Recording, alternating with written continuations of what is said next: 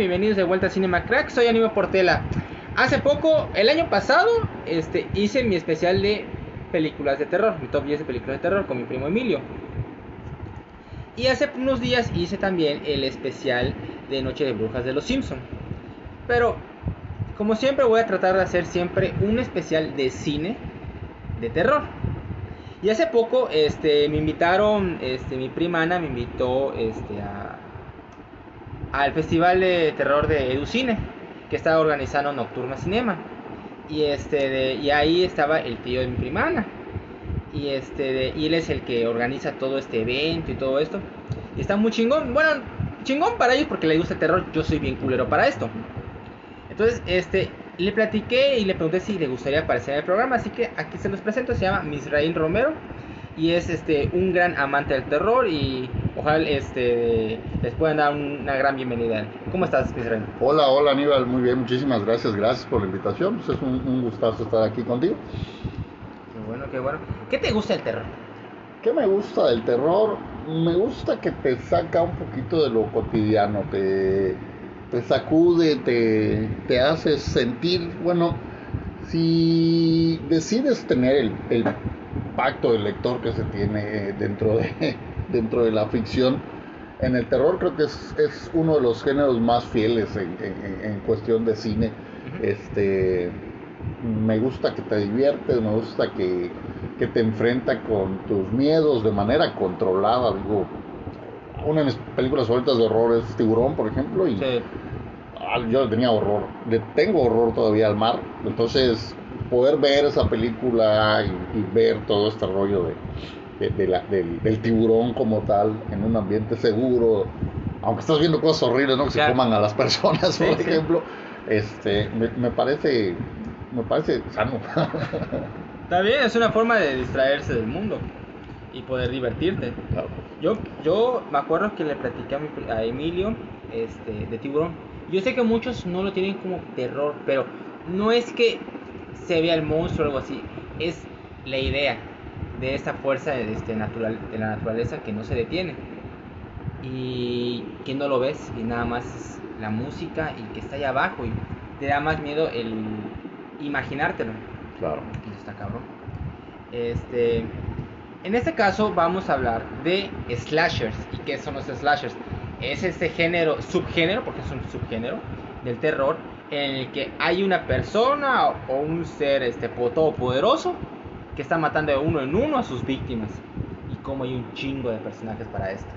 que, podemos haber hecho hasta personajes de slashers. Claro, sí. De hecho, eh, eh, dentro del slasher, ah, creo que es el, género más, el subgénero más fructífero en cuestión de generar iconos dentro del horror. Este en el slasher yo creo que se encuentran los personajes más perdurables, ¿no? Sus sagas son o tienden a ser mucho más largas. También porque es un género bastante comercial, pero tienden a ser mucho más largas que, que las películas estándar de horror, digamos. Claro, porque por ejemplo te va a revivir Scream, van a sacar la nueva, la quinta. Sí. Que me sorprendió que regresara todo el elenco. Pues yo creo que también es un fenómeno que, se está presentando mucho, no solo en el horror, en el cine en general. Creo que en este momento se juega mucho con la nostalgia, ¿no? Es decir, eh, ves a los héroes de acción, así como Stallone, como Van Damme, como Bruce Willis, este, que siguen haciendo películas y evidentemente ya les ves el peso de los años Así que hacen películas que juegan con eso y, ocurren en muchas cosas, películas incluso como Transpotting, que de repente sale la segunda parte, pues, bueno, ya, no hay nada que contar, pero, pero uno, uno espera, a fin de cuentas, como fan de, de las películas, pues esperas más, siempre esperas más, digo, entonces, y el cine es una industria, entonces vive, vive de dinero, a fin de cuentas, ¿no? y, si tiene la oportunidad de volver a generar, sobre todo ahora con, con, gente que tiene ya el poder adquisitivo, te va a comprar ediciones especiales, te va a comprar el Blu-ray, te va a comprar las entradas. Es gente que, que, que está viendo a, a, esos héroes de hace 20 años, o a esos personajes de hace 20 años, los está viendo en este momento de nuevo, los quiere ver de nuevo. Sí, y bueno, y hasta personajes de 40 años. Sí, claro. Entonces vamos a entrar en, en, en ese tema. Y este de, y sí, o sea, por ejemplo, uno dice, Star Wars tiene nueve películas, madre, pues, por ejemplo, Viernes 13 tiene como 12.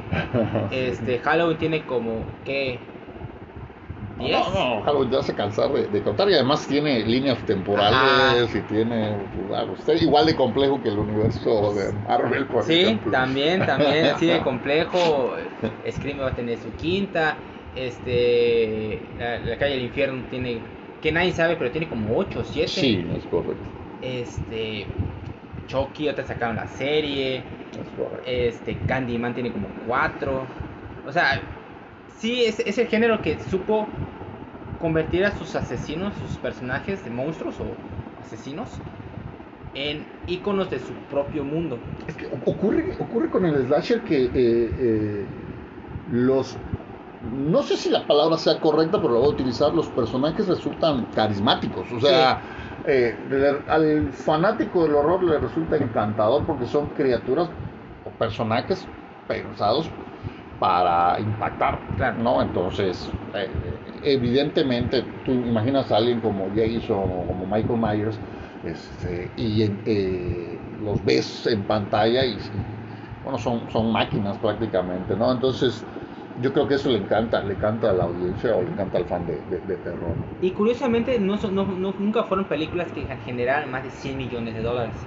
No, claro. Eh, era un presupuesto muy pequeño que iba directamente a un cierto público. Claro. Y, y ese cierto público es muy, muy fiel. Sí. Y dices, wow, o sea, se venden los juguetes, a, ese, a esa gente lo compra. Sí. Y dices, no mames, está cabrón, está cabrón. Sí. Y, y, es un cierto sector que muchos este, no aprecian. Porque dicen, ah, no manches, estás viendo ese tipo de películas o ese tipo de personajes por mamá. Pero tiene, tiene un sector muy, muy especial. Sí, uh, y, y, y, es como todo. Digo, sí. si tú revisas el cine en general, también tienes que escarbar bastante. Sí. Uh, en el horror, por supuesto, tienes que, o en el género del terror, tienes que escarbar bastante. Porque eh, de por sí juega con elementos mm, muy fantásticos en ocasiones, muy infantiles también. Sí. Eh, eh, relacionamos en ocasiones el miedo con lo infantil, ¿no? Entonces, sí, por supuesto, hay, hay, hay películas que están hechas con las patas. Eh, pero incluso, incluso en ese sentido hay, hay, gente que disfruta eso. Yo lo disfruto, ¿eh? Sí, a mí me, sí. me, gusta el cine chessy, me gusta que se vea piñata, me gusta que se vea barato, lo disfruto, me, me, me, me la paso genial, ¿no? Se le vea la costura al bicho, no tengo problemas con eso. Yo a mí me pasa, pero con acción. Mm, Cuando, claro. cuando, cuando yo veo que está en cierto tipo de género, la historia, cómo va la cosa, esta es una película tonta de acción. ¿Y sabes qué? La voy a adorar, la voy a amar. De hecho, tengo mi top 10 de películas estúpidas de acción. Así está el título: Películas estúpidas de acción. Y una de esas, por ejemplo, este, Contacto Sangriento. Okay. Nada más la sobreexpresión de cuando se pone. Se, es que está ciego. Ajá, ya claro. su grito. ¡Ah! no mames, güey. Pero te divierte. Sí, claro. Y hay, o, o, o, por ejemplo, en terror como Chucky tiene unas sobreexpresiones a veces, sus situaciones, y dices, no mames, pero, pero te gusta. Claro. Te gusta y es Claro. agradable. Este. Me dices que te costó, este, del 6 al 10 te costó un poco de trabajo. Sí, creo que mi, mi top 5 o 6 está, está bastante firme. Los otros cuatro que vamos, bueno, que te voy a, te voy a comentar, um, yo creo que dependen de la época del año, dependen de mi humor, dependen de muchas cosas, ¿no? Pero el día de hoy esas son las que elegí, algunos como propuestas, otras porque creo que tendrían que mencionarse de cierta manera, entonces sí, pero los primeros 5 o 6 yo creo que, que, están bastante firmes ahí. Yo creo que fueron mis últimas tres las que realmente dije, mmm, no sé, voy a, voy, a, voy a, meterlas porque son las que más memoria tengo de haberlas okay. visto. Ajá. Y dije, pues bueno, voy a elegir estas. Este, bueno amigos, vamos a repetirles la dinámica, vamos a decir nuestras 10 favoritas. Este, eh, vamos a empezar del 10 al 8, luego 7, 6, 5, 4 y las últimas 3 de 1 en 1. En dado caso de que tengamos alguna repetida, y estoy seguro que lo vamos a hacer, vamos a usar el término despejar, vamos a hablar de esa película hasta que la persona que despejó le toque. Este, antes de continuar, recomendarles que me sigan en mis redes sociales, aparece como Niño Portera tanto en Facebook y Twitter, y Aníbal RDGZ24 en Instagram. Pueden apoyarme por Patreon, aparece en mi perfil de Instagram. Sigan el grupo de Nocturna Cinema, ellos comparten ahí toda clase de cosas de película de terror, este, televisión, todo lo que tenga que ver con cine de horror, lo van a encontrar ahí, este, aquí lo administra Misraim y este... De, y hay muchas cosas tanto de miedo como divertidas porque también hay su comedia dentro del horror. claro. Así que síganlo ahí este, en la página de Facebook.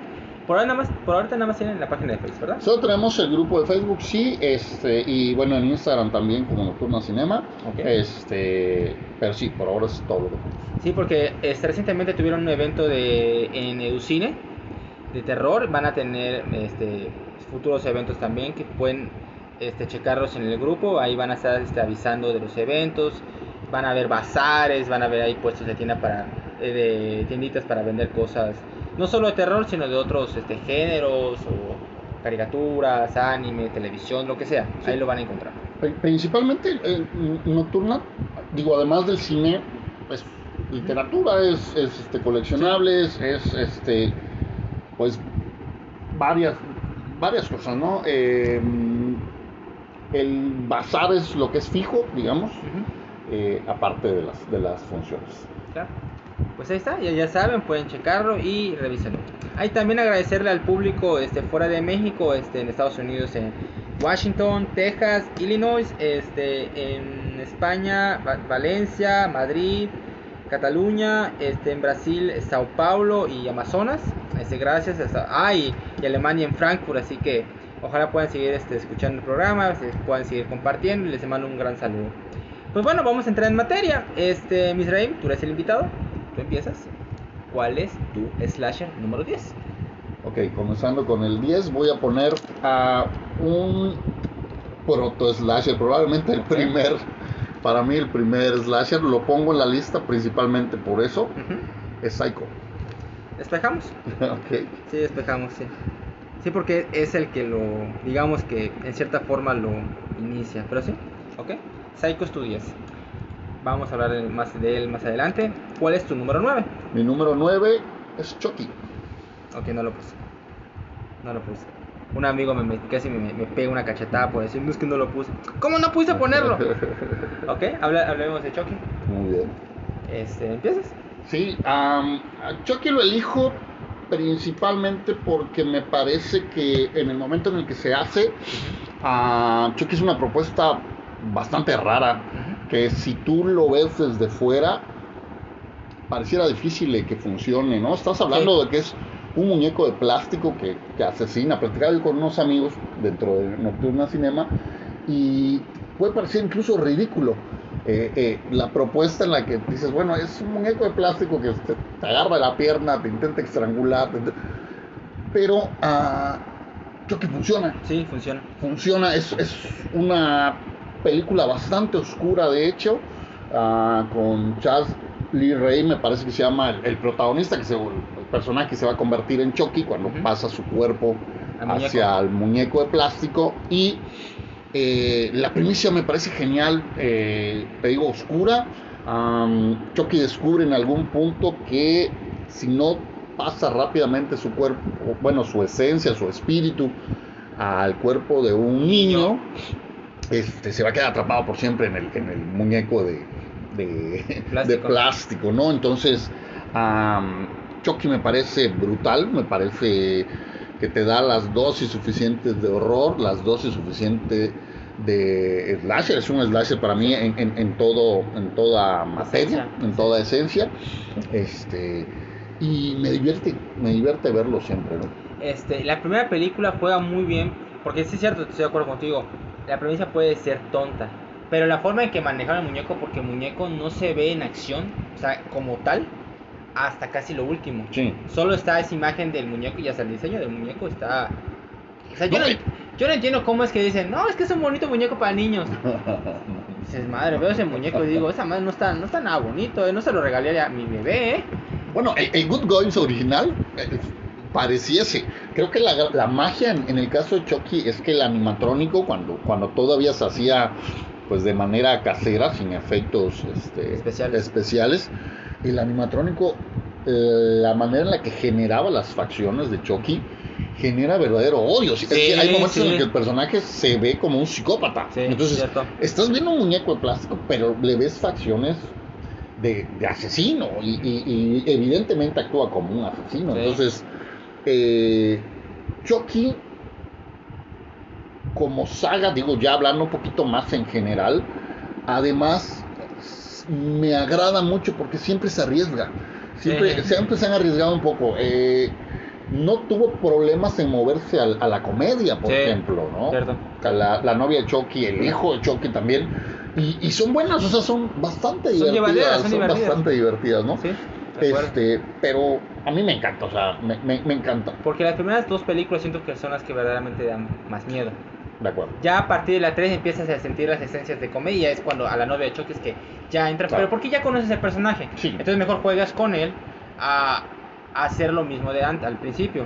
Sí. Y, y el primero también está chingón porque es un muñeco, es una cosa infantil Sí. y juegan con eso también. Por supuesto, digo, eh, juegan a, a varios niveles porque eh, el niño el, este, tiene a un muñeco que es un asesino y él trata de decirle a todo el mundo que hay un muñeco asesino y Sí. pues, nadie le cree. Nadie le Entonces, cree. este juego de la inocencia eh, es, eh, creo que una, una parte muy, muy atractiva. La inocencia gira, gira, o bueno, más bien la película está girando en torno a ello, ¿no? Claro. es un muñeco, estás acostumbrado a que sea algo inofensivo, no lo es en este caso. Así es. Ok, muy buena elección, muy buena elección. Este, entonces este fue tu número 9. ¿Cuál es tu número 8? Vamos al número 8. Mi número 8 es una película que nunca había considerado como slasher hasta que hace algún tiempo leí un artículo y me gustó. Me sorprendió más que nada. Se llama Destino Final la película. ¿La primera? Ah, sí. Ah, bueno, es decir. Y Ok. leí un artículo donde lo encajaban dentro de las películas slasher y de entrada yo dije, bueno, Ah, yo Destino no- Final no es un slasher. Porque no hay un ser físicamente que mate, pero dices, no, es que es la muerte. Ah, no sé, por eso yo no lo puse. Y yo después dije, bueno, tiene toda la razón y además la muerte es probablemente el personaje, al menos la muerte Claro. de Destino Final es el personaje que pudiera ser el más aterrador si lo consideras desde la perspectiva de los personajes. Es intangible. ¿No puedes? Nadie, o sea, no puedes hacer nada No contra. ganas, no Y ganas. Destino Final en toda regla es un slasher. Tiene el body count, es decir, Sí. se la pasa matando gente, adolescentes y un par de adultos, pero bueno, inicial en la película original son una bola de chicos con todos los clichés del mundo, de, de los, de los slashers. Sí. Las muertes son brutales, es decir, no, no se la no se la tientan al momento de mostrarte un poquito de sangre, un poquito de gore. pequeño paréntesis, ¿cuál es la muerte más chingona que de la primera? Ah, yo creo que me gusta mucho el de la maestra. Ah, que la cocina. No sí, que es que es, es ridículo de, Sí, de cierta sí. manera, pero eh, me parece me parece genial, me parece genial. A mí me gusta el, el- ¿cómo se llama? El que está en el tren y sale el cable. Ah, y a, a- a Ah, ¿no? ¿Cómo se llama? Y, y- y- sale de la nada. Sí, de la ajá, nada. por eso me sorprendí, dije, no mames. Pero además llega un punto donde Destino Final, yo creo que como franquicia la gente iba a ver las muertes. Ajá, Es así es, así es. Bueno, así yo es. quiero ver cómo van a matar, qué tan descabellado En puede se ser, qué, qué, qué, qué- qué tantas locuras pueden hacer ¿Qué con forma las tan muertes. creativa puedes hacer esto? Pero, pero me encanta, me encanta la propuesta de que, Ah, sí, la primera sí. de Es que interesante. eh, es, es, es algo, es una esencia, porque a fin de cuentas no lo puedes definir como un personaje. Tal vez eso pudiera decir, bueno, no lo puedo encajar como, como, Slasher. como un slasher porque no hay esa figura. Pero bueno, no, la, no le existe físicamente, pero la figura persigue, o sea, es, una, es, es un ente incansable que tiene un objetivo como cualquier otro personaje slasher por motivos diferentes, en este caso, está haciendo su trabajo y su Sí. trabajo es que mueran los que tienen que morir. te dice que morir, ¿eh?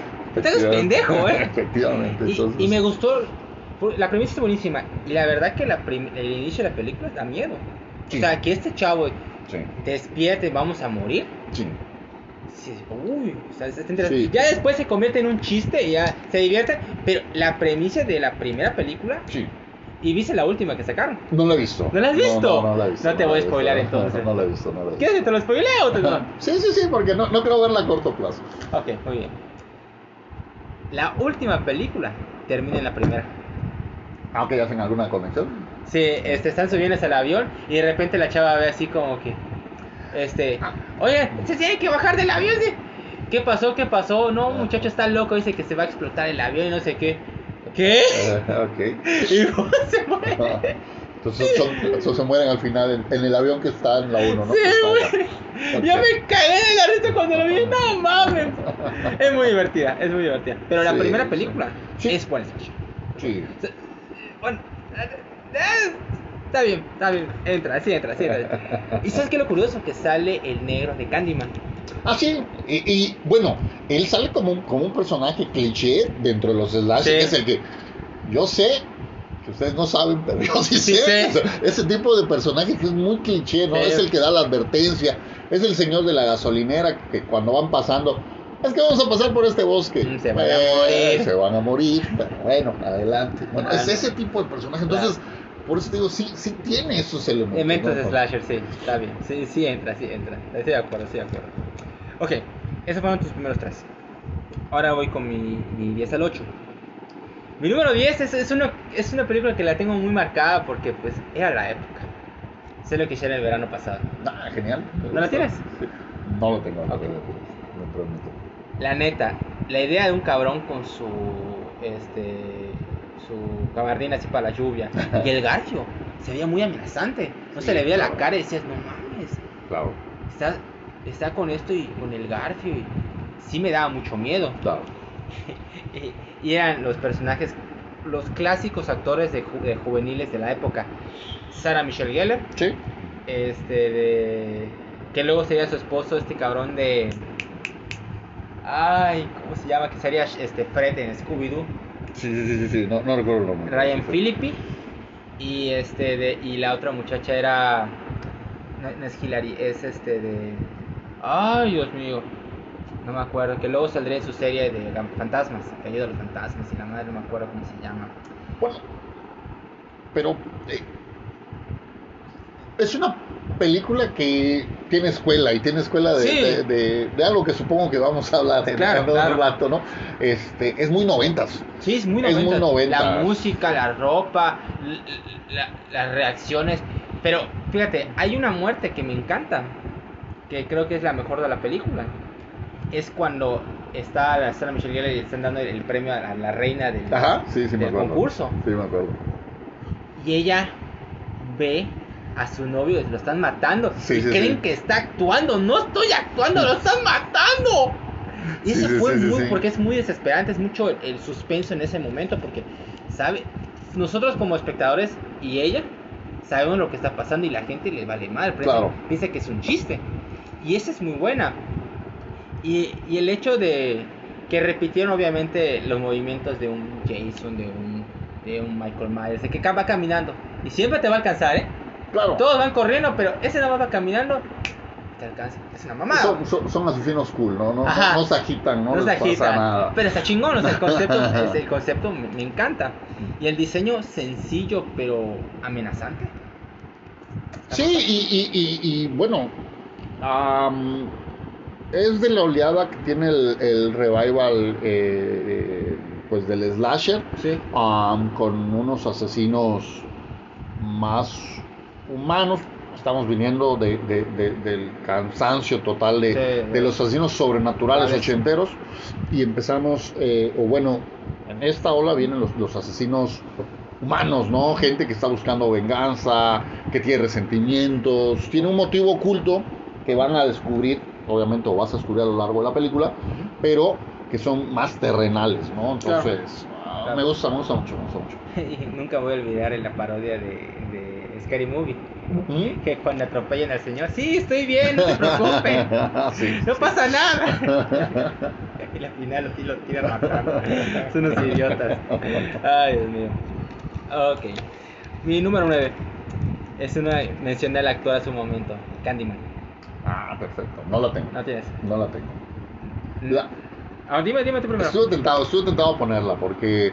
Candyman es una película interesante, tiene todos los elementos slasher obviamente, este y además tiene una carga racial Sí, sí. um, que pues eh, tiene lecturas que, que yo creo que con el paso de los años le han dado un poquito más de valor.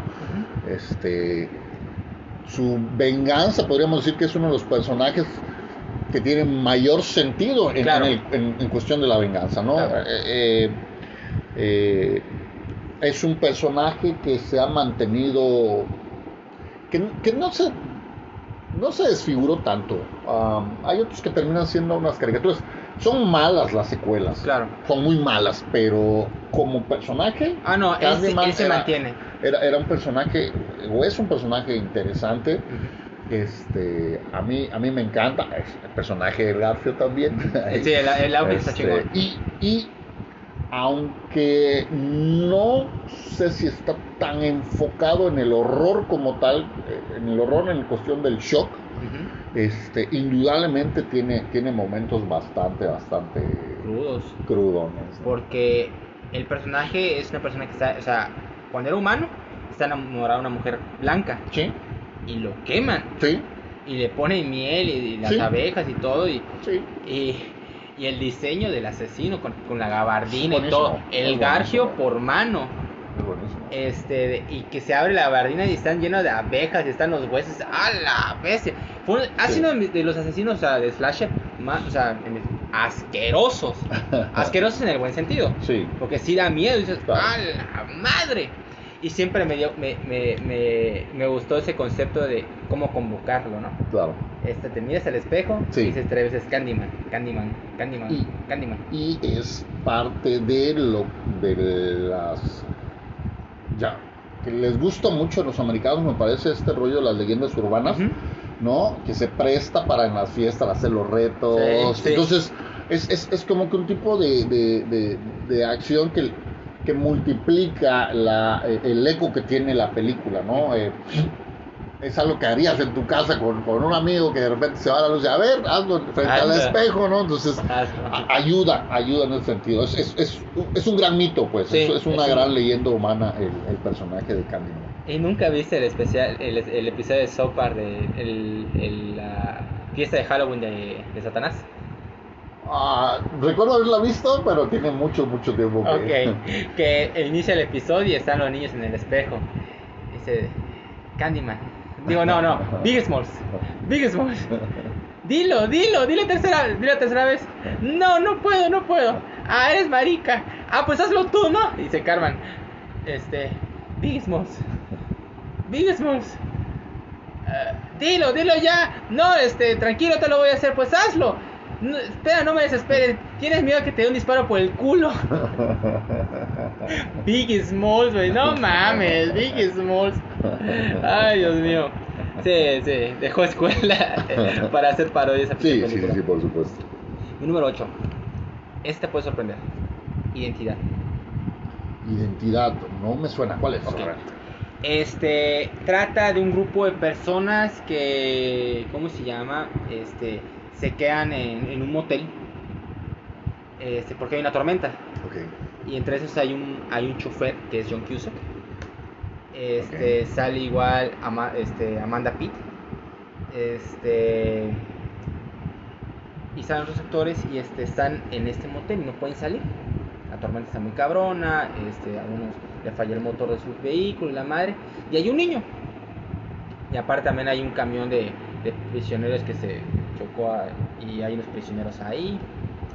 Pero de repente empiezan a morir personas así, este, al, al azar, y nadie sabe quién es, y empiezan a sospechar entre ellos. Ok. Y entre en eso lo que sucede, siempre pasan a una escena, a un lugar donde es un hospital psicológico, psiquiátrico, y está Alfred Molina, que es el, el jefe eh, médico, y hay un gordo que le están acusando, tú, tú fuiste el asesino, tú mataste, entonces no, yo no fui, yo no fui. Entonces siempre hacen estos saltos entre el presente y el pasado. Ok. Y este Y te sigues sospechando qué sucede, qué sucede, quién es el que asesino. Y tienes un- una cantidad de sospechosos muy amplia. Ok. Por un momento piensas que es John Cusack, por un momento piensas que es este, lo- no- puede ser los prisioneros, probablemente fue este otro, pero no sabes qué pasa. Ok. Y poco a poco se va desvelando y, y es este un tipo así, este plot twist Ok. al final y dices, madres, güey. O sea, no la esperabas. Y fue una película que en su momento, pues casi nadie vio, o sea, pasó desapercibida. Y este, yo la vi, mi hermana la rentó, este, en DVD, la vimos y este, fue como no era terror, no decía, no, no era un título o portada así típica de terror, pues la vi. Y dije, dije, pendejo, güey. Pero pues es un muy buen este thriller porque es es un buen thriller psicológico, pero también es slasher porque va muriendo uno, uno, Claro. por uno, uno por uno, por uno, por uno. Y cuando te das cuenta al final dices, madres. Te la recomiendo mucho, eh. Muy Muy, poco la han visto. No, y no la conozco. Y este de. No la he visto. Y sí vale la pena. Sí Excelente. vale la pena. Excelente. Este. Ok, ese fue mi número 8. Este, tu número 7. Ok, Mi número 7 es una película que es un tributo a todo el slasher hecho y derecho. Es mm, probablemente mi último, el último slasher que he disfrutado. Se llama The Cabin in the Woods. Lo hicieron en el 2012. Lo pensé, pero no sé si cuenta. O sea, el concepto de que muere uno por uno, sí es slasher, pero tal vez si me dices que los científicos, o sea, los organizadores, son los asesinos. Sí. Mira, The Cabin in the Woods es una película que yo creo que está pensada. Es una carta de amor al slasher. Ah, sí, completamente. Es una carta de amor al horror en general, pero me parece, me parece una genialidad. Ah, no, no, Eh, es- chingoncísima. explica o le da un completo sentido, que es lo que más disfruto de The Cabin in the Woods, le da un completo sentido a todas esas fallas estúpidas que tienen las películas de horror. Los clichés. los- claro, este rollo de por qué el carro siempre se apaga cuando cuando quiero escapar, por Ajá. qué me tropiezo con una condenada rama cada que me está persiguiendo el asesino. ¿Por qué? Porque estás dentro de una película de horror y eres una ofrenda para los unos especie de dioses locrafianos. Sí, sí. ¿No? Entonces, me parece una maravilla, una película extremadamente divertida. Tiene presentados a todos los personajes clichés que debe tener una película. El deportista, el drogadicto, el comediante, la popular, la virgen. ¿Qué otra estaba? Que, que digo, con la, con la Virgen ya sabes que es una Final Girl y una Final Girl normalmente es un personaje que encaja en el género de slasher, ¿no? Entonces, a- además tiene una serie, una serie de criaturas que cuando se desata el pandemonium, eh, no, es una delicia, ¿verdad? Es No, una a mí, me, delicia. a mí me encanta, me divierte mucho porque es, es una buena slasher de comedia y horror. Sí. Y este, nunca, nunca me voy a olvidar de cuando Chris Henry agarra la moto. ¡Ah! Se lanza. No, no te lo esperas. ¡No mames! Es cuando te das cuenta, oye, creo que aquí estamos atrapados por alguien, ¿eh? Y los científicos cuando dicen, bien, bien hecho, lo matamos. es- es una, es una, es una genialidad. Sí, es muy divertida. No, es imposible tomársela en serio porque no está pensada para que Claro. sea una película eh, En serio. eh, eh, en serio, ¿no? Es, Pero los momentos de suspenso y horror, Están. al, al principio cuando no sabes qué está pasando, cuando estás Ajá. viendo a los científicos, bueno, ¿qué tiene que ver una cosa con la otra? Ajá, sí.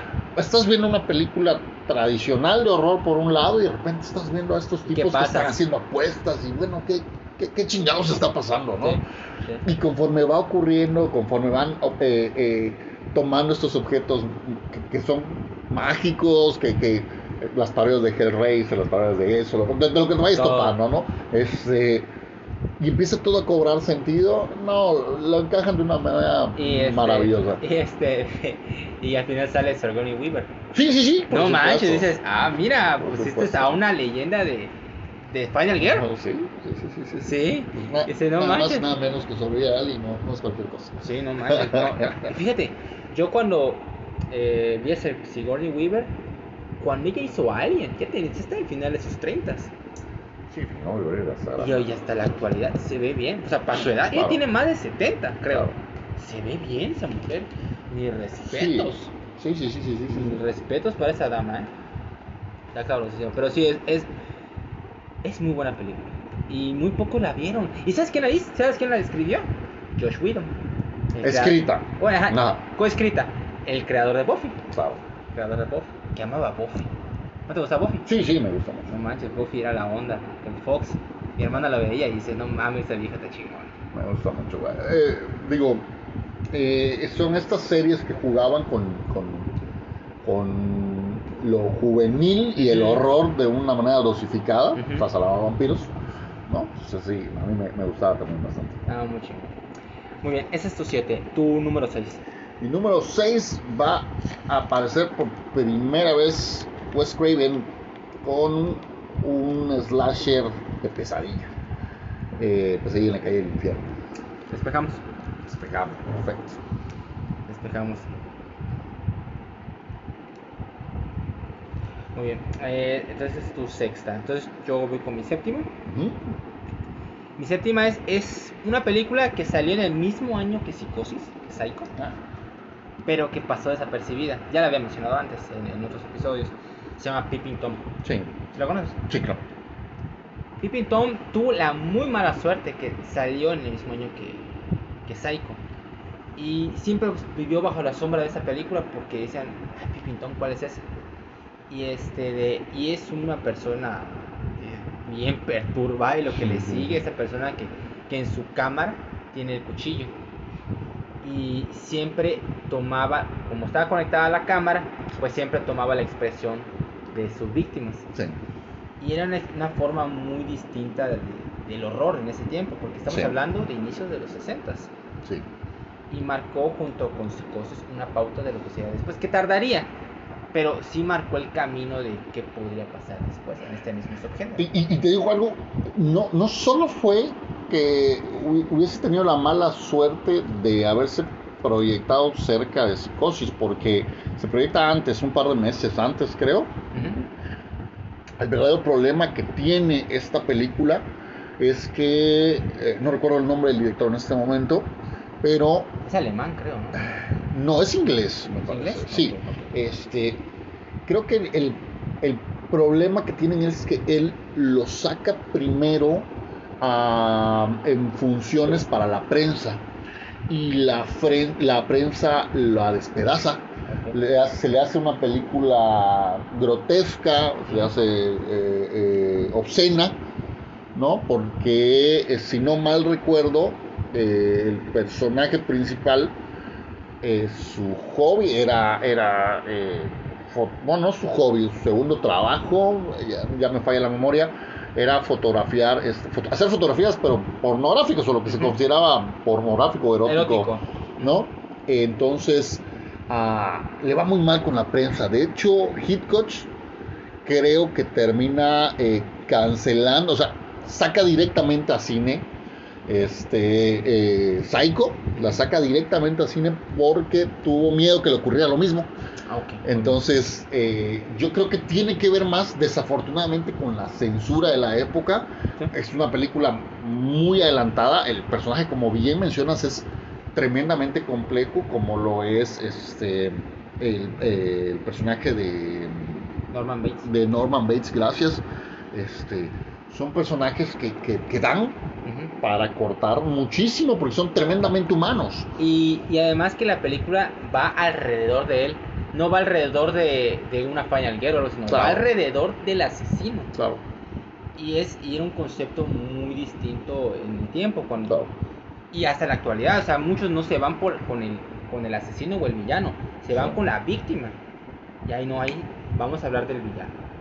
Ah, muy aquí hay una película que hizo algo muy parecido o es un remake este el remake que hicieron de Maniac no sé si lo has llegado a ver Ah, sí, es Con Wood. Elijah Wood. No lo he visto, no lo he Este, visto. interesantísimo porque bueno la película ochentera es un slasher hecho y derecho este que entra en cualquier yo creo que cualquiera que te haga un top 10 sin problemas te pone Maniac pero este, re- este remake que se hace, creo que es del 2012, ahí sí te, te debo la fecha, no la recuerdo bien. Este, buenísimo, siempre desde la perspectiva del personaje, y no solo desde la perspectiva del personaje, sino literalmente gran parte de la película ocurre casi desde la vista de la El Ayabut lo ves muy pocas veces en pantalla, de hecho. Entonces, muy interesante porque tiene un giro incluso mucho más serio. Se aleja del terror tradicional. Estamos hablando, sí, de un personaje, de un asesino. Sí es un slasher, sí sigue siendo un slasher, pero tiene todo este rollo de,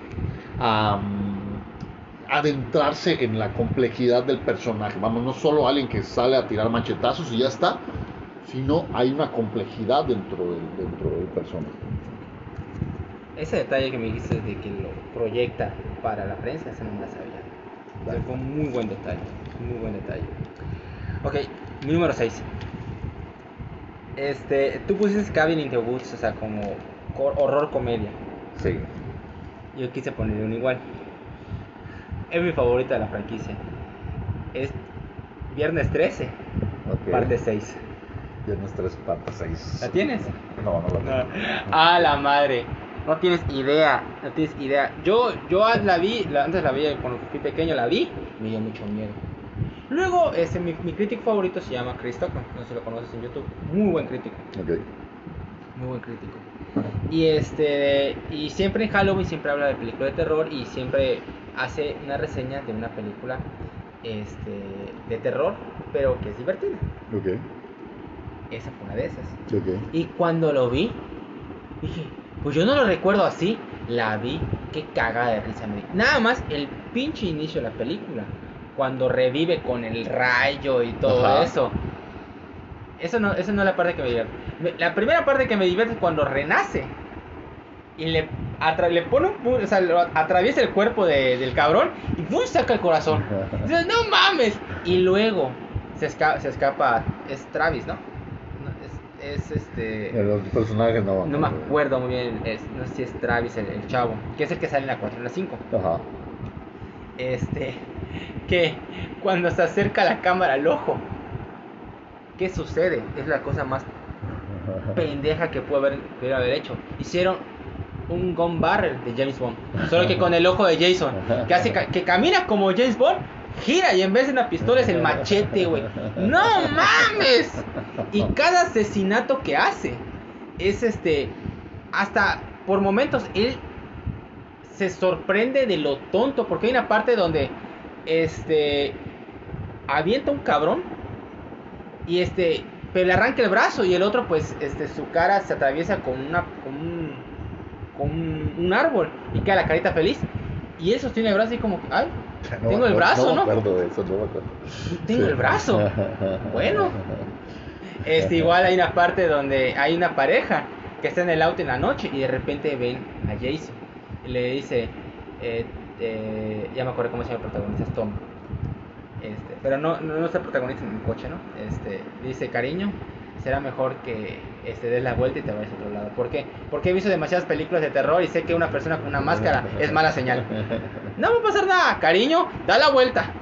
Este, igual, este, hay una, hay una tiene una muerte donde hay una vieja en un sleeping bag, una bolsa para dormir. Y ¡ta! lo golpea con el árbol. No mames, cada asesinato divertido que hace me divierte, me divierte. Es, es tan tonto que hasta se han pero los, los creadores se dieron cuenta del producto. Porque ya es la sexta película. ¿Qué más vas a hacer, güey? Sí, hay, hay, una, hay una serie de, de, lagunas este, que, bueno, incluso, o más bien, a pesar de eso, hay gente que las disfruta todas. Y, y le puedes poner lo que quieras de Jason. Te digo algo, yo vi hace poco Jason X, que es la que ocurre en el espacio. no manches. Y es eh, bueno, ya es prácticamente una película B. Sí. Eh, o hasta ya, no sé si ya está fuera de. Sí, sí. Este, y me parece divertida. Sí. O sea, la veo y, y, evidentemente la intención ya no es que te dé miedo. Ya, es, es diviértete con el personaje, diviértete con, con lo estúpido de las, de las, de, las situaciones. ¿no? Eh, ya ellos ni siquiera prestan atención a, lo que pueden o no pueden hacer, ¿no? ya, ya no, no, no les interesa tanto qué tan ridículo se ve. ya, Es, es, es generar nada más al, al, al- al- el producto del, del Claro. personaje. Porque me acuerdo que cuando vi la quinta ya no era Jason. O sea, usan la máscara y todo, pero no era Jason. Querían que Tommy, Tommy Jarvis que se llama, fuera el nuevo asesino. Pero no funcionó. De hecho, la quinta película fue un fracaso. Bueno, Y- y vienen recortes. Creo que New Line Cinema era los que lo tenían, tenían el, la franquicia. Y empiezan a haber recortes, recortes, recortes. Ahorita está sepultado bajo Sí. demanda sobre demanda sobre demanda. No parece ver fin. Es en gran medida por el hecho de que es el gran medida. Por eso no, no hemos tenido más secuelas. Salvo el reboot que hicieron hace algunos años. Sí, como hace unos 11 años, creo. que no es malo, pero tampoco no pasa Ajá. absolutamente nada. Este ese horror ya no puede existir. Va- Vamos, es un horror que pertenece a una época que, que te permitía hacerlo y en la actualidad es muy difícil que lo repliques sin que te simplemente resulte ridículo. Hay muy pocas películas que se avientan a hacer al- algo cercano a lo que ocurría con estas películas. Eh, las de Victor Crowley creo que son las que hay más o menos que pues está tomado el, el actor que era Jason, es Victor Crowley. Entonces, pero, pero ya es para, para un grupo muy específico, para, Claro. para gente que disfruta literalmente ese tipo de línea, ¿no? Y, y, a partir, y aparte de la sexta, me gusta igual mucho la de Manhattan. Ah, claro. Cuando pelea con el negro encima del edificio y está golpeando y le está una madriza a Jason y se cansa el negro y dice, dame tu mejor golpe. Le revienta la cabeza. Ah, bueno, esa, esa es una de las que mutilan mucho. Esa, creo que en, en el momento en el que se filma, New Line Cinema les da el machetazo y por eso es que hay tantas escenas tan ridículas dentro, del- dentro Sí. de la película porque se quedan sin presupuesto a media película, me parece. Yo amo esa, no manches. Sí. Yo amo la, la, la, sépti- la sexta es mi favorita. La séptima es la de Nueva Sangre, que Ajá. es que usan la- el personaje de Carrie, que obviamente usan otro personaje y pelea una, una Sí. telequinética contra Jason. Y dices, no mames, ¿qué es esto? Pero pues, te divierte. Pero, Sí, pero es a un cierto público, o sea, no es Sí. para las masas. efectivamente. Es, o sea, es- para ti, para mí, o sea, es, es muy selectivo. Efectivamente. Ok, este, ese fue mi número 6. Tu número 5. Mi número 5. Mi número 5 es lo que yo considero el slasher en hecho y derecho. Se llama My Bloody Valentine, que es del 81. Porque sí la conozco, pero no, no la tengo. Ok. Entonces, ah, My Bloody Valentine es... Si tú quieres ver slasher ochentero en una sola película y saltártelo y nunca más... te digo, "Ah, quiero ver slasher de los ochentas, tienes que ver My Bloody Valentine. Tiene toda, vamos, hizo la escuela de lo que iba a ser el slasher en los ochentas. Si tú ves esa, ya viste prácticamente cualquier otro, cualquier otro slasher. Es igual y, y si la reconoces, el personaje es muy famoso, es un minero. Creo que Y sí. Tiene, tiene- su. Aquí su cosa así de la luz, ¿no? Pero- Sí, sí, sí, sí, sí. Este tiene todos los puntos que pedirías en un slasher. Tiene un personaje que le ocurre una tragedia, que va a ser el propio minero, que quedan atrapados en una mina, él y algunos compañeros, este, y no logran sacarlos, y él regresa trastornado después de, después de haber estado atrapado, hace una masacre, y la masacre ocurre justo en San Valentín. Entonces, en el pueblo, 20 años después, hay muy pocas personas que recuerden la masacre. Siempre falta uno que otro personaje que se acuerde, ¿no? Siempre, siempre. Este, está este rollo de, de- de la celebración prohibida, ¿no? Porque los chicos quieren hacer su fiesta de San Valentín, quieren irse a tener sexo, quieren irse a emborrachar, y pues los adultos le dicen, no se puede porque en esta época del año nuestro personaje no va. Harry Warden se llama el, personaje. Los chicos, obviamente, como buenos eh, adolescentes de los slasher, son estúpidos, solo quieren tener sexo no les importa la seguridad, deciden, pues, si cancelan la fiesta que iba a ocurrir, deciden mover la fiesta a la mina. Entonces, a partir de ahí, ya viene la parte de la masacre. Está el personaje enmascarado, pero nunca le vas a ver la cara, que eso es como que vital en el slasher tradicional o el, slasher clásico. Está el body count, vas a ver a toneladas de jóvenes siendo asesinados de miles de formas diferentes. Tristemente, la película original está bastante mutilada ah, en cuestión de gore. Eh, que pues a fin de cuentas el slasher va a veces muy ligado a eso. Ah, la mutilan bastante y es creo que hasta por ahí del 2010, 2011 que liberan una versión uncut Ujú. eh, donde ya puedes ver las muertes, porque sí ves, sí ves cierto grado de, de sangre, de violencia, pero no como se filmó originalmente, ¿no? Entonces, eh, tiene, tiene todo, tiene todo lo que, lo que yo creo que, que tendría que tener un slasher muy tradicional. Este final medio abierto que, que- que te deja la posibilidad de que qué va a ocurrir, personaje perdiéndose en la mina, toda esta sensación de, de- de inseguridad, es muy oscura, estéticamente, ah, no lo sé, para mí es, es el slasher tradicional por excelencia. Esa, es la que Esa no la he visto, eh. O sea, sí, sí me acuerdo de haber visto la imagen del minero así con su luz aquí todo el. Hicieron, hicieron una, una versión, este, un, un- un remake Ujú. en los no sé si fue en los 2000 o ahora en eh, 2012 no tan mala con uno de los hermanos Winchester este de, eso- de los de la serie de Sí, de Supernatural. Supernatural eh, él es uno de los protagonistas. Hay quien la, con- la considera mu- muy mala a mí no se me hace para nada mala se me hace diferente. Apuesta cosas apuesta al menos a hacer algo diferente a la original. Y me parece que a pesar de, de muchos tropiezos tiene un final bastante bien logrado. A mí, ah, bueno, a mí me gusta, me, me- me- me gusta bastante. Muy bien, muy bien. E- Ese fue tu número 5. Ese fue mi número 5. Ok, entonces vamos con tu número 4. Mi número 4 ya voy a entrar en, en los pesos pesados. Mi número 4 es... eh, si Psycho, que te decía hace rato, es el abuelo tal vez o el proto slasher. Este vendría siendo, yo creo que algo cercano a un padre. Es Masacre en Texas. ¿La tienes por allá? Sí, sí, es un pequeño despeje, pero sí la tengo. Sí, sí, vamos a despejar. Ok. Perfecto. Ok, entonces vamos con mi 5, pero antes de empezar con mi 5 vamos a hacer una pequeña pausa y ahorita continuamos. Ok, continuamos. Ahora vamos a mi número 5. Este, y creo que lo vas a tener.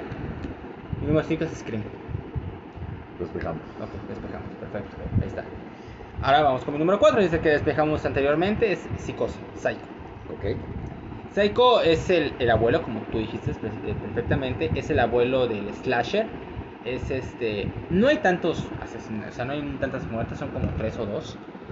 Pero la esencia de esta persona trastornada por la, por la imagen de su madre, este, que también daría a luz la, la víctima, la principal víctima, daría a luz a la Scream Queen por excelencia. Y este de y que Hitchcock se atrevió por primera vez a hacer un terror, porque siempre había hecho suspenso, pero nunca había hecho realmente terror. Y aquí entra. Y este y me gusta este concepto de este hombre pues, que se ve inocente, se ve buena persona, no le tomarían una mosca, o sea, a Juan él mismo lo dicen. Claro. Este, ¿no crees que él vaya a ser el, el asesino? Y bueno, tiene más de 50 años la película, no, no es sorpresa. Este, ¿no lo crees? Claro. Y cuando llegas al final y dices, sí, este pobre chavo sí está mal de cerebro. Dices, "Ma-". Y, el uso de la música, esa es la primera película que usa la música como parte del terror, la, el, el uso de la fotografía, o sea, tiene muchos elementos de esta película que dieron a los primeros pasos del slasher. No es un slasher tan puro como los otros, pero es, es una gran película. Es- es- sería injusto, ¿no? De tratar de, de medirlo con, con, con, con la misma vara con la que se le mide al slasher tradicional. Claro, claro. Hay, hay, un, hay una diferencia abismal. Este, yo te digo, incluso no sé si, si, si anotarlo, dudo mucho. Le digo el abuelo del slasher por, por acercarlo, pero hay quien le dice proto slasher, hay quien le dice... Realmente es, es, es una película que es es terror, digo, a Sí, fin de terror. cuentas en, en- en- en- palabras sencillas, ¿no? Ah, hay una Scream Queen, sí lo hay, hay un giro genial en el que los personajes cambian, donde hay una falsa protagonista que te lleva casi Eh. la mitad de la película. Eso fue una jugada maestra. Porque en la portada del el póster es Janet Leigh la protagonista. Y no, no pasó ni un tercio. Claro. Muerta. Y lo, lo hacen o ese recurso también ocurre en la película que vamos a mencionar dentro de un ratito, ¿no? Este, en Scream también Sí, hacen eso, así ¿no? es, así es, de acuerdo. Entonces, ah, yo creo que muchísimo el cine de horror eh, no se puede concebir sin, sin Hitchcock y muchísimo del horror en particular no se puede concebir sin Psycho. O sea, es, Claro. es una película que marcó pauta para hacer muchas cosas, que es una influencia para una cantidad enorme de directores, que es palpable aún en la manera de crear tensión, en la, crea- en la manera de, de crear atmósferas, ¿no? Entonces, sí es una película de crimen, sí es una película de plot twist, sí es una película de, de- de horror psicológico, eh, pero indudablemente, si tú lo puedes a rajatabla, hay un asesino, tiene un cuchillo, tiene, o sea, tal vez a muchos les diga, bueno, me, me parece que está entrando como que con, con calzador, pero yo creo que no, yo creo que sí, sí, sí hay que darle el crédito que se merece dentro del, dentro Claro. del subgénero, ¿no? Claro. Y además que, hay que ser sinceros, antes de Psicosis o de Peeping Tom, las películas de terror, la gran mayoría eran este de monstruos gigantes o... Pues estaba terminando la Universal, estaba terminando, se estaba acabando este periodo de, de- de las criaturas, ¿no? Así es. Y ahora entramos a otra cosa. Y esto lo empieza, junto con Peeping Tom, claramente. Ok, este, ese fue mi número 4. Ahora vamos con tu número 3. Bueno, mi número 3 es Scream. Muy bien, Scream. Pues hablamos de Scream. Scream, de nueva cuenta, Wes Craven. Ah, Wes Craven. Era un genio para esto. Era un genio para esto. Scream le tengo especial cariño porque fue mi primer acercamiento con el género slasher o el género slasher. Ah, lo viví en el momento que me ocurre en el cine. Ah, ¿Tú la viste en el cine? eh, sí, sí, claro. Yo la vi en, ¿cuántos años yo- yo la vi en el cine, tendría. Yo nací en el 83, así que tendría como 13, 14 años más o menos. Sí, para yo. Este. Y fue tremendamente novedosa. Eh, cuando el slasher parecía que ya no podía entregarte absolutamente nada, eh, viene de nueva cuenta Wes Craven. Ya lo hizo, eh, para mí ya lo había hecho con Pesadilla en la calle del infierno, Claro. ahora que la platiquemos.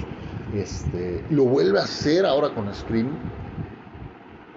se deshace de todos los clichés de los ochentas, se deshace, se burla incluso Sí, de se ellos. burla, es sí decir, es, este con esto burla. poner las reglas de que no debes tener sexo, no debes hacer eso, no debes hacer el otro, No digas, I'll be back. eh, logra sacudirse es- esta, esta sensación de que ya el cine de horror, y en particular el slasher, ya era algo ridículo. claro. Y para mí, de lo más interesante que ocurre con Scream es que te presenta a un personaje tremendamente humano, porque son, bueno, ya sabemos que son en este caso dos asesinos, pero ah, te presenta tipos normales. Simplemente están zafados de la cabeza. Pero son tipos que fallan, o sea, no son máquinas asesinas, no son imparables, no estamos hablando de, de nada más allá de algo que no puede ocurrir Y si le- en cualquier lugar. Y que si le pones así un- una tabla en el suelo se van a caer. O sea, son humanos. Claro, los, incluso las parodias que hacen de, del Ghostface es un personaje, pues, torpe, ¿no? Porque a fin de cuentas, el, el Ghostface es, es- es relativamente torpe. Pues, si tú te pones una máscara y te pones un, un- un camisón negro y empiezas a perseguir a alguien, no puedes ser la persona más ágil del mundo. Entonces, es bastante realista en ese sentido. Claro. Tiene un giro final que creo que no te esperas. Y es la película que revive, revive, Revive, el horror. Todas las películas que vendrán luego son una fórmula, una copia y pega de Scream. Sé lo que hicieron el verano pasado, Leyenda Urbana, todo ese tipo de películas, vamos, eh, le deben muchísimo a Scream. Claro. Ah, a mí me parece, me parece que podría ser incluso o, la película que salva, salva el horror en los noventas, Sí, eh. Scream y tal vez, no sé, la- la- los inocentes. Pues yo te diría más que nada la bruja de Blair, porque el silencio Oh, bueno. está como que en, en- en Pero suspenso, Yo creo que la bruja de. Blair, o sea, sí como terror en general, pero ese también crea otro subgénero. Ah, no, sí, no, no, no digo que pertenezcan al mismo, Ah. digo que, que, que, que El terror en general. sacan al terror del, del abismo en el que lo habían mandado, porque además este, la bruja de Blair viene con una campaña Sí. que en ese momento fue terrorífica, para los que lo vimos fue terrorífica, o sea, era algo que decías, "Ah, Pensaban que era real. lo pensamos los que lo vivimos, Sí, y, sí. y- fue horrible, ¿no? Este, y no solo revivió el género, revivió a Drew Barrymore. Y lo que estábamos hablando hace un momento es una falsa protagonista, te la vendían como protagonista, estaba en los pósters principales y Drew Armour se muere a los 5 minutos de la película. Y es uno de los asesinatos más poderosos de todos los tiempos. Sí. Porque, o sea, ¿quién no ha recibido una llamada Claro. media rara, así como que, y de repente diga, pues, este, me gusta lo que estás haciendo y ¿cómo sabes que estoy haciendo? Es porque estoy en tu casa y dices, Es que "Puta comienza, madre". que comience como un home invasion. Sí, Entonces no hay nada más horroroso para cualquier ser humano que le digan que tu casa está vulnerable. claro, ¿no? O sea, es el único lugar donde tú estás seguro. Al menos en teoría deberías estar seguro. claro, claro. Y, es- y está cabrón, y la expresión de Drew Barrymore de terror, o sea, en esos 5 o 10 minutos que aparece ella, ya. Y siempre me gustó este igual este el personaje que sabe las reglas. Claro. Es un idiotazo. Claro. Que me, que me chivió un poco que lo mataran en la segunda, pero pues, bueno. Tenía que pasar, ¿no? Y igual me gustó este, la parte donde está Cindy. Y este. Ustedes están locos, están. Sidney. Sidney, Sidney es una chingona, me encanta. a mí me. Mira, es mi Screen Queen favorita a pesar ¿Neta? de todo. Está sí, muy sí, chingón. sí, sí, sí, sí. A mí me encanta, a mí igual me encanta. Lo sigue. Me encanta cuando dice este, están locos, han visto demasiadas películas de terror. Las películas de terror no vuelven locos a las personas, hasta los locos más creativos están. Igual cuando ya, ya, ya chingó al principal Ajá. Y este de, pero aparece el otro chavo y le dice, este es el momento en el que el asesino tiene una última aparición para dar un, sal- un, un último miedo, ¿no? Y ¡tac! sí, le dispara en la cabeza, sí, sí. no en mi película. ah, o cuando mata a la sobrina en la tercera. Ajá. que le dice este de que dice algún último deseo este libre libre libre y le pone Courtney Cox este lo- el CTR en la cabeza y Ajá. y cuando le, le dispara la última vez le dice este cabrón de Cindy a, a ella olvídese la primera la, la primera regla de los remakes Jill no te metas con el original ¡Ah! muy bien muy bien muy bien bien por ti perdón es la cuarta película Amo, amo esas malditas líneas. Hasta, ¿sabes qué? Pareció como. Parecen frases de películas de acción así de Schwarzenegger Stallone. Claro. O sea, dices, no mames, qué chingón. Comparte el cliché. ¿No? Claro, claro. Muy bien, ese es tu número 3. Mi número 3 es Pesadilla en la calle del infierno. A. Nightmare on Elm Street. Que otra vez, Wes Craven. Claro. Wes Craven este, inició primero con esa película este, independiente, no me acuerdo, que era así sureña, que es una violación. Ah, este, precinto 13, ataca precinto... No, no, no, No, no, es perdón, otra. ya me confundí, sí. Este, ahorita lo buscamos aquí en internet, en lo que la busco. Este, es un concepto que él ve en las noticias de una persona que murió durmiendo. Ok, Y este, y le dio la idea de crear este personaje violento, violador de niñas, este, asesino, que los papás de las niñas violadas lo queman vivo sí, y ahora persigue a los hijos de los que lo quemaron. sí, Y esta idea de que, o sea, el lugar donde te, vamos, te voy a matar es en tus sueños. sí, Y en los sueños es mi terreno. Y no te puedes salvar. sí. Y me gustaba el hecho de que cuando inicia la película, así en esta fábrica y todo está oscuro, y realmente no ves el personaje, solo ves las navajas de su, de su mano, Sí. el guante de su mano. Sí. Y este de. Y ya nada más eso provocaba terror. Y cuando este, ponía las navajas en el metal, así para que rechiñaran. Madres. Y despiertas y ya estás bien, ¿no? Pero vas a volver a dormir y te lo vas a volver a topar. Y ya nada más cuando ya ponen así escena donde se ve la cara quemada, desfigurada de este cabrón de Robert Englund que hizo un gran papel, que es su personaje por excelencia, se juega con él y se divierte. Bueno, eh, eh, Robert Englund es Krueger, o sea, no, no se va a poder separar nunca de ese personaje. No está- The Last House of the Left. Ah, ok, ya, ya, ya. De hecho, eh, el, el precinto 13 es de Carpenter, no es, no es de Ahí está, ahí está. Y este de y el personaje, eh, los personajes sale Johnny Depp Sí, en sus primeros papeles, este, ¿cómo se llama? Eh, sale igual, ¿cómo se llama la actriz principal? Ah, Heather Langenkamp, que es Nancy. Igual es muy buena. Sale este el papá que su papá era el policía, este Bill Saxon, ajá. Que había salido en Operación Dragón con Bruce Lee. Y tienes un reparto interesante. Claro. juvenil con un poco de experiencia en películas de más o menos, pero pues, tienes ahí Claro. personajes interesantes. Pero Robert Englund se roba las escenas y esto no, no aparece muchas veces. Sí, Tiene como que 20 minutos totales. claro. No tiene mucho y ya te infunde terror. Claro. Ah, mucha gente se niega a, a, a poner a Pesadilla en aquel infierno o a Freddy Krueger como un, como un slasher, ah, principalmente porque juega mucho con el terreno de lo fantasioso, Ujú. bueno, en este caso de los sueños, ¿no? Pero para la película, pues es con, con la ficción como tal. Pero a mí me parece genial y Sí, me parece claro. que es que, que- que es un slasher en toda su, en, en toda su, su concepción. Ah, creo que Wes Craven aprovecha, revitaliza también en, en- en ese momento el, el género, este, porque empiezan a salir como palomitas las, Sí. los en esa, en esa época, a principios de los 80, A ver, finales de los 70, Esta película sale en el 84 creo. 84, precisamente el 84. Sí. Sí. Este, y se permite hacer una serie de cosas que le dan mayor libertad, no jugar tontamente.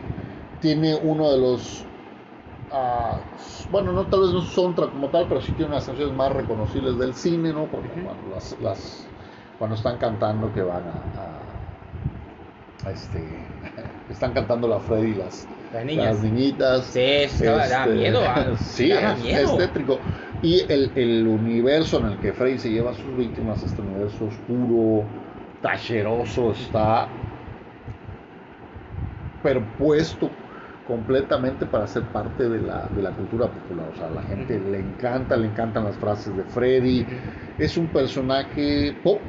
Entonces, sí. Ah, yo creo que solo él y Jason alcanzan ese nivel de popularidad. O Michael Myers, igual. Incluso, pero fíjate que yo creo que Freddy y Jason eh, brincan la barrera del horror. O sea, son personajes Fantásticos. más allá en el sentido de que Michael tal vez esté muy cerquita, pero yo creo que es entre Freddy y Jason esta pelea de, de- de personajes pop así que, que- puedes encontrarlo incluso fuera de, ¿no? En parodias, en comedias, hay el prototipo del Freddy y del Jason. ah, Ricky todavía hace, hace un par de temporadas estaban parodiando a Freddy. O sea, son personas que siguen vigentes y siguen vigentes. Y es muy difícil que los saques del, del- ya del colectivo, de, de- la mente colectiva, ¿no? De, de- nosotros como, como espectadores. Claro, claro. Y, y la franquicia, la segunda todavía es, es buena, la tercera es mejor, que es la de los, los guerreros del sueño. Ajá. Fue un concepto muy chingón. Sí. Este, que el escritor de esa película, de la tercera, es Frank Darabont. Y Frank Darabont es el que hizo este, Sueños de Fuga, La Niebla, este, La Milla Verde. Dices, a la madre, Frank Darabont hizo eso. Este. Y también cae en un abismo. Y luego Wes Craven lo vuelve a rescatar con la de Una nueva pesadilla. Que ahora es el mundo real que persiga a la actriz. Y dices, a la madre, pinche Wes Craven se la, se la volvió a No, sacar. es que Wes Craven es. Estaba es muy chingón. Sí, sí, no, hasta, hasta aparece Robert Englund y. y oye, ¿no, no, no has visto nada extraño, ¿no? O sea, no sé a qué te refieres. Sí, No. Está muy chingón. Sí. Está muy, muy chingón ese concepto de Sí. una nueva pesadilla. Muy buena película igual. Ok, este, ahora vamos con el, tu número 2. ¿Cuál es tu número 2? Mi número 2, vamos a ver. Mi número 2 es la segunda parte de Viernes 13. Ah, la segunda. Sí. A ver, a ver. No, o sea, no la tengo, pero. Ok, no, no, no dejaste nada. Ok, muy bien, sí está bien. Ok, la segunda parte de Viernes 13. Ah, probablemente para mí, el asesino slasher máximo sea Jason. Y aunque me parece genial la primera con el giro de, de- de tuerca de que sea la madre la asesina, creo que, Que nadie sabe que la primera película la asesina es la mamá. claro, Porque todos dicen, ah, no, es Jason. No, No. es la mamá. de hecho, por eso matan a Drew Barrymore, me parece que en Scream por no saber quién es la asesina. No sé Ah, si lo no, recuerdas. No, no, no. o sea, Esa- esa pregunta que sí, le es una hace pregunta, y- sí es cierto. Y ella falla y por Sí es cierto, sí es cierto, hace la la pregunta. Este, pero con esta, con esta para mí, viernes 13 del, es en el 81, Ujú. es eh, lo que se va a convertir en el boom del género. Eh, gracias a Jason, gracias a la estética del personaje, eh, que bueno, ahí todavía aparece con la Bolsa. bolsa, Ajá, así es. pero el- es el, el- este acechador, este grupo de chicos que están en el en el, En el campo, en el lago. sí, en el lago.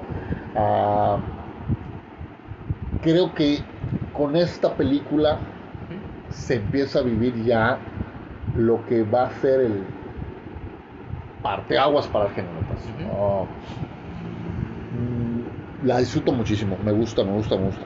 Este, yo pensé, o sea, cuando dijiste 13, ok, parte 3, porque es cuando ya sa- sa- sale la, máscara de hockey. No, no, yo, yo creo que con esta em- em- empieza todo. Es decir, este personaje que, que acecha, este personaje que ya pone las reglas de lo que va a ser el slasher, ¿no? Y creo que es la franquicia, a fin de cuentas, más exitosa dentro del slasher. Mm, No creo, creo que es, es- sí es para otro. Para otra, Sí, como franquicia, sí, sí. De todos tuvieron sus altibajos. Y Viernes 13, o sea, no se ha levantado de ese, de ese, de ese bache. Ah, bueno, sí, pero piensa cuántas películas generaron. O sea, yo creo que sí, Viernes 13 la, est- la han estirado, sí la han estirado, por Sí, supuesto. Claro. Ah, pero me parece que es la franquicia que a fin de cuentas eh, le da el nombre, bueno, no sé si decirle le da el nombre al género, pero le da el renombre al género. Y que pienso en no sé Freddy pienso en Pesadilla en la casa calle del infierno. Y yo creo yo creo a fin de cuentas que es con Jason con el que con el que se, se adelanta. Y curiosamente la película inicia matando a la protagonista de la primera. claro O sea, ella es el no se- hachazo en, en- en la mesa Esa, esa no se salvó, esa no se salvó para nada porque vengó a la mamá. claro ya vengo a la mamá. Y este de y a mí lo que me gustó de la primera película es que al final sale el niño, que es Jason. Sí. Esté todo desfigurado, todo así podrido. Aquí es cuando ya lo hacen palpable, eso es lo que a mí Ajá. me gusta. O sea, ya, ya toma, toma físico, ya el personaje ya es. Ahora, siempre están jugando en la 1 con el hecho de puede o no existir Jason, ¿no? Pero aquí ya es, es- ya es el acechador, ya es este personaje que ahora sí hay un ente, hay un ente vengativo, es la pura venganza de Jason, de eso Sí. se trata, no se está vengando de lo que le hicieron. Y, es- y aquí creo que en la, en la segunda, creo que es cuando inicia el. Sí. Siempre me gusta ese. Ah. ¿Nunca viste el episodio de Los Simpsons donde este, están eh, los exploradores? Ah, sí, que todos se van por el camino correcto y llegan a un campamento así todo feo. Sí, sí, sí, y de repente. No mames, me cagó de risa esa parte. es muy bueno, es muy bueno. Y sí, está bien, en la segunda parte. Este, pero, o sea, yo no la, yo no la puse, yo hubiera preferido poner la 3, pero, pero yo quise poner la 6 por el tono cómico. Claro, sí, sí, sí, sí, O sí, sea, entiendo. me encanta el hecho de que Jason se volvió este ser todopoderoso, sobrenatural. Claro. Que dices, no lo puedes detener, aunque Claro. quisiera, pero es una mamadota así, cabroncísima. Pero está bien, me gusta, me gusta la elección. Y curiosamente que es, todavía no usa la máscara. Sí. Que muy pocos lo saben. O sea, muy pocos saben que Jason empezó sin la máscara y que la primera película es la Así es. ah, y que en la tercera se la quita un gordo. Mamoncísimo. Sí, sí, sí, Que la sí, neta, sí. cuando lo mata, qué bueno, chingatelo por pendejo. Calla muy mal ese gordo. Calla muy, muy mal. Pero bueno. Eh, mi número 2 este, es el que despejamos. Este es la masacre de Texas. Ok. Muy bien. Creo que de todas estas es la que menor presupuesto tuvo. Ajá. y es la que tal vez ejecutó bajo ese presupuesto de la mejor manera, porque son ese grupo de jóvenes que se inspiró también en un asesino Sí. que era en Minnesota, no me acuerdo, que mataba a las personas, le quitaba la- Sí. el rostro y se las ponía y con su puta madre. Y este agarra a este grupo de jóvenes, los pone en la carretera, se les chinga el vehículo y tienen la puta mala suerte de que hay una familia de caníbales cerquita. Y todos están locos en su medida, pero obviamente el que se lleva el boleto es Leatherface. Claro. Ese cabrón máscara con las pieles de sus víctimas. Y es una máscara muy tétrica. Tal vez de todos estos personajes, el que tiene la máscara más horrenda de todas. Eh, Leatherface está basado en Ed Gein, que así, así se llamaba el, así se llamaba el asesino, así se llama el asesino. Este, para mí de, de la lista, ah, Masacre en Texas es la película más, más brutal de Sí. todas. ¿De acuerdo? Ah, es tremendamente cruda. Es, a mí me cuesta verla. Ah, Ya actualmente mm, sí me la aviento, pero me cuesta mucho verla porque ya raya en, en- en- en lo incómodo para mí. En lo sádico. A Toby Hopper se avienta, en efecto, se avienta un terror rural que también reflejaba un poquito, me parece que, que esta decadencia posguerras que se vive en Estados Unidos. Y yo creo que la masacre en Texas no solo abona el terreno de lo que va a ser el slasher, sino abona el terreno de lo que va a ser el terror rural, así tipo Camino hacia el Terror y toda Claro. esa serie de películas. Este, Leatherface es otro personaje que está completamente clavado dentro de... No, culturalmente Ah, bueno. yo creo que todo, que todo el mundo sabe quién es Leatherface. Sí, sí. Este, los personajes, toda la familia, toda su familia son completamente bizarros, son Sí. torcidos. Este, es una película sucia, es una película que, que te cuesta ver. Entonces, eh,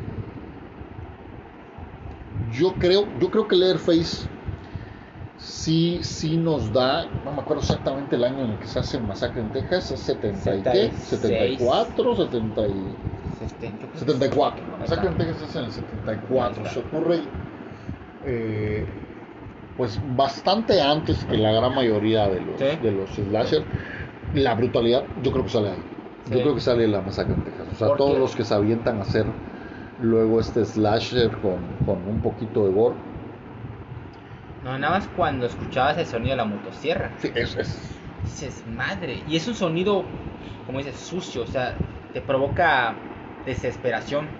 Y, y la familia, cuando están en la mesa de comida y estás todos felices, ¡eh! Sí, no, la eso comida. es bizarrísimo. No mames, güey. Al final, con, con, con, la, con la chica riéndose, llena de sangre y todo, y le respirando las, A la, motosierra, la lo motosierra al aire, a lo loco, es, ah, es un viaje a la locura. Es un viaje a la es locura. un viaje a la locura de crudísimo, crudísimo, o sea, y, y el remake del 2004 con Jessica Con Biel. Jessica Biel. Es buena, Sí. es buen Sí. remake, o sea, no, o sea, uno puede pensar que es mal, pero no, es buena.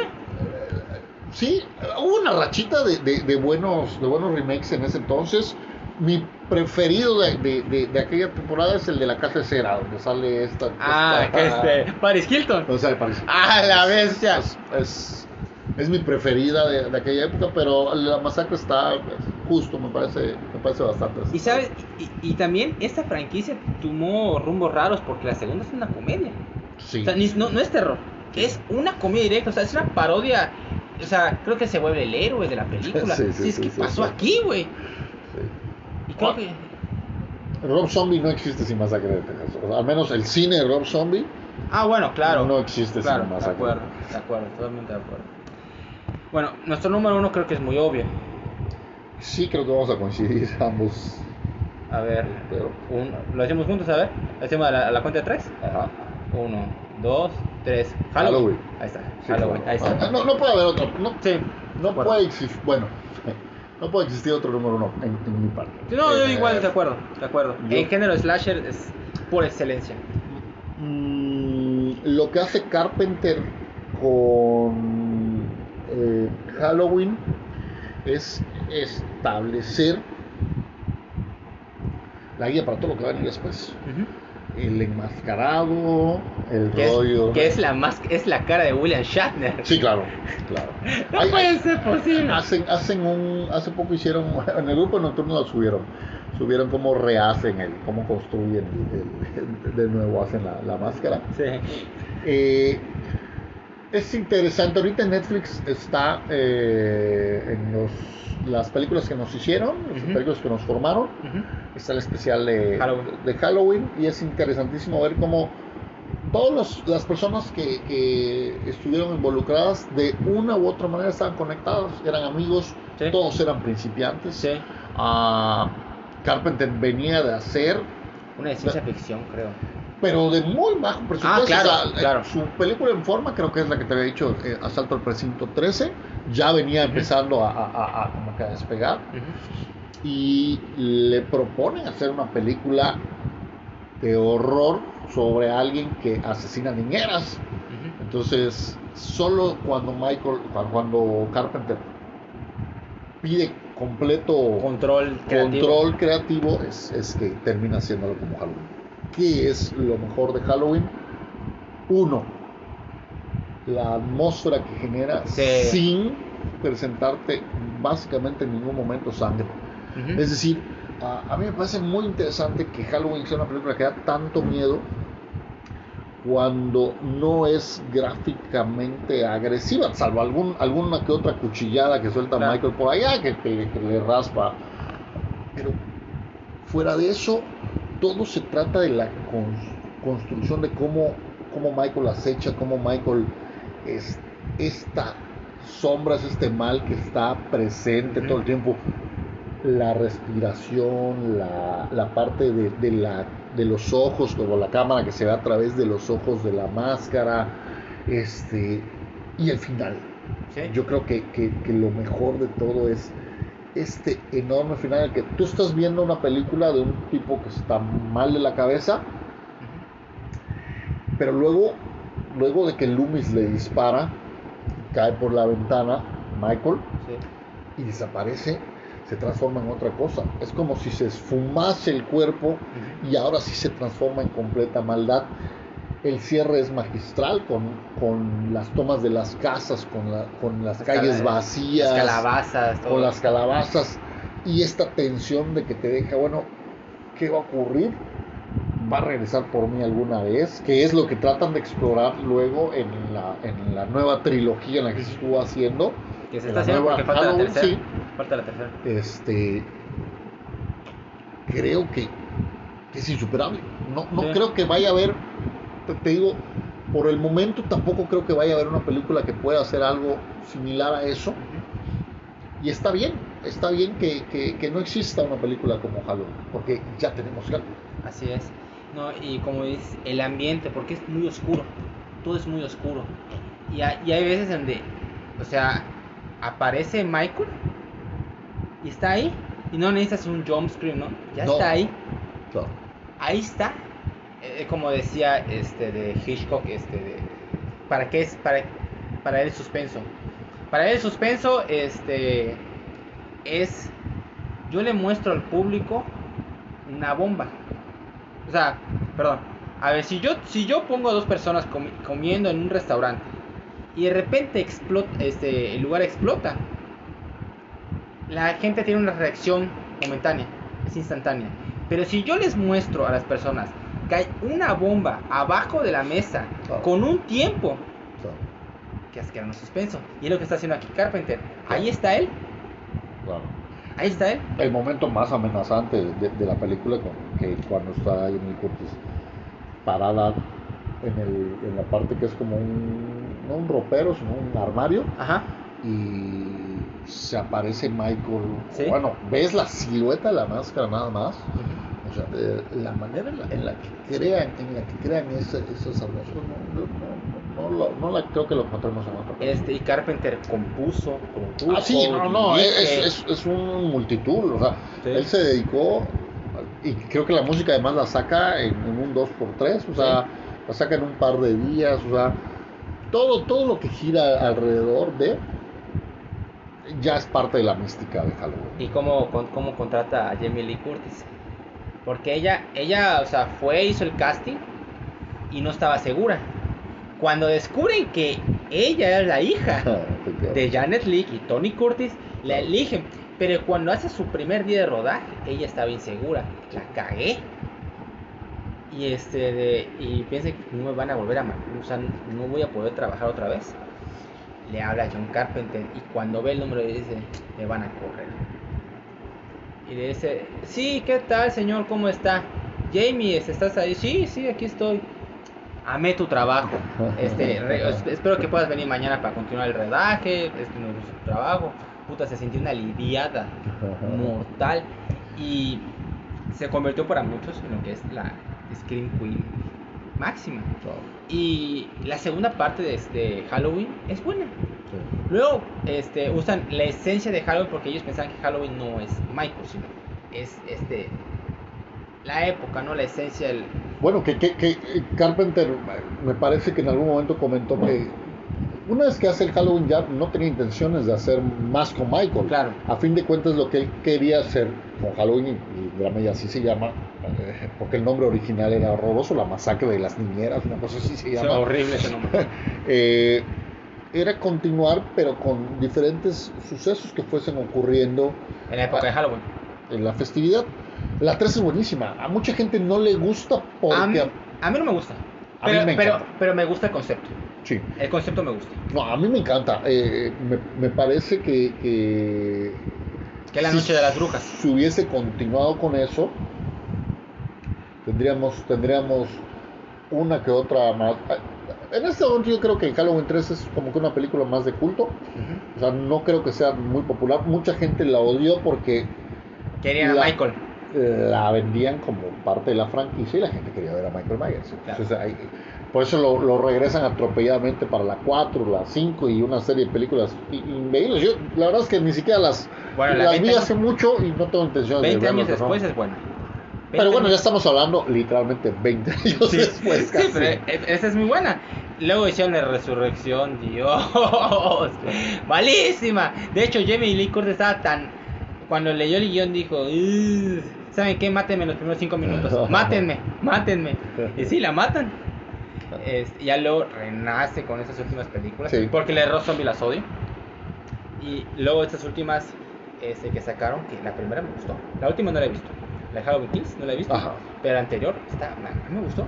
Siento que se regresó a ese esencia de el ambiente. A mí no me desagradó Kills, ah, pero no es Michael. Eh, ya cuando lo veas, yo creo que, que- que podrás hacerte tu, tu Yo- propia opinión. Leí que, que decían que se volvió más de gore. O sea, fue. Es Michael matando así, pero a diestra y siniestra. Eso leí. Ah, sí, pero no me desagrada porque me parece que es un puente que debería atar cabos entre lo que va a ser el desenlace y entre la primera, que a mí sí me gusta mucho, me parece que, que- que le dan un... O sea, son acertados en la manera en la que manejan a- a- las repercusiones que deja Michael en, en- en los personajes de, de- de Halloween. Ah, en particularmente en, Lee Curtis, ¿no? Este, pero yo creo que habría que esperar a ver qué ocurre con la 3. Ujú. Ah, si, si siguen esta línea, yo creo que sí ya se descarrila. Pero si no, hay que darle, al menos por ahora, el, el- beneficio de la duda. el beneficio de la duda. Digo, porque a mí me gustó la primera, o sea, de, de eso y Kills, escuché cosas bien. O sea, no es fantástico, pero bien. Este, así que yo sí espero la tercera y creo que puede ser buena. Yo creo que no, no la han hecho mal. O sea, no, no, no fue como llevaban, por ejemplo, a, a- a Calle del Infierno. Claro. O sea, eso lo están llevando con un poco más de, de calma. Se tardaron como tres años para sacar esto, o sea. Pero, pero bueno, ya, ya, ya también vienen con, con la experiencia de, de- de las catástrofes, de las catástrofes que han sido las, las previas. O sea, de hecho, por eso deciden brincárselo todo y decir, Claro. no, no existió nada, salvo Sí. Halloween y ahora está Halloween y Halloween que ya. Sea huevo, huevo, estoy de acuerdo, estoy de acuerdo. Ay, mío. Pues muy bien, este, ya les contamos nuestras 10 favoritas, ahora vamos a pasar a hacer el top definitivo, así que en un momento regresamos. Ok amigos, ya tenemos el top definitivo, este, así que pues empezamos en el puesto número 10, Chucky, en el puesto número 9, Cabin in the Woods, en el puesto número 8, Peeping Tom, en el puesto número 7, My Bloody Valentine, en el puesto número 6, Psycho, en el puesto número 5, Viernes 13, parte 2, en el puesto número 4, Scream, En el puesto número 3, Pesadilla en la calle del infierno. En el puesto número 2. Masacre Texas, Y el puesto número 1, Halloween. Halloween. Halloween. Es una gran lista. Todas son muy buenas. Este, si a ustedes les gusta terror, bienvenido. Si son culeros como yo, pues bienvenidos también. Este, de. La verdad que de todas que pusimos, solo me falta My Bloody Valentine. Y ya. Y ya, eso es- esa es la única que me falta. Porque la masacre de Texas me costó un huevo verla. Me costó, pero así. Y la vi en. TCM la vi, la pusieron así un especial de Halloween, la madre. Ajá. Y dije, la voy a ver solo por. por, pues, Por es- cultura general. Ajá, por cultura general la voy a ver. Y pendejo. Pero es muy buena, es muy cruda. Sí, sí, lo. Y, y vi Halloween, ya la viste en la tele y la fui a ver en el cine después. Ah, ¿La viste en el cine? Ahora que la pusieron, Ajá, que eh, la cuando última- pusieron el, eh, antes de hacer la, de poner la última, ¿no? No, no alcancé a ver. No La- las veo, digo, usualmente en, en streaming, pero no la alcancé a ver en el cine porque me enteré tarde. Sí, un amigo me, me compró el boleto. Y dije, pues chicos, vamos a verla. Y la neta que la experiencia Sí, sí, sí, es totalmente distinta. O sea, cuando escuchaba la musiquita, Claro. este, ti, ti, ti, pero la que me- realmente más me gusta del, del, de la música de Halloween es el tun, Sí. tun, tun, tun, tun, tun. Claro. Y, y curiosamente, este John Carpenter iba a hacer también la música de La Cosa. Pero luego salió Ennio Morricone. Y Ennio Morricone, bueno, pues, es, es el maestro. Claro. Hizo la, la música de La Cosa, que La Cosa es de mis favoritos. Sí, también, es de mis favoritos. Es impresionante esa película. Creo que esa entraría en la categoría de monstruos. Eh, sí, sí. Sí, es un monstruo. sea, y está cabrón porque no sabes qué es, no tiene forma. Claro. No sé si te gustaría alguna vez este Mejores Monstruos. Sí, estaría muy bien. Perfecto, perfecto. Este, ¿qué te parece el programa? Pues encantado, la verdad es que me divertí mucho, la plática estuvo genial, ameno todo. Este, no, muy agradecido, ¿verdad? No, no, no, gracias a ti, ese Miss Rhyme. Este, la verdad que Ana me había dicho, habla con él, habla con él, pero no tenía la excusa perfecta para hablar y como pues es la época, pues ya, ya está, ya está, ya es la época de, de Halloween, de esa madre, pues venga para su reino. Es a mí, yo igual disfruté hacer este programa, ojalá ustedes han disfrutado, díganos cuál es su eh, slasher favorito de toda la vida, están de acuerdo con nuestra lista, no están de acuerdo, déjanos en los comentarios, este de... eh, Igual chequen nuestros, eh, mi- mis otros episodios que tengo. Tengo el año pasado que fue películas de terror que hice con mi primo Emilio. Chequenlo, este, este, sean bienvenidos a la comunidad. Chequen la Nocturna Cinema. Y las personas que viven en Campeche o cerca de Campeche, pues estén atentos porque van a ser diferentes eventos a través de, de los siguientes meses. Y pues son bienvenidos.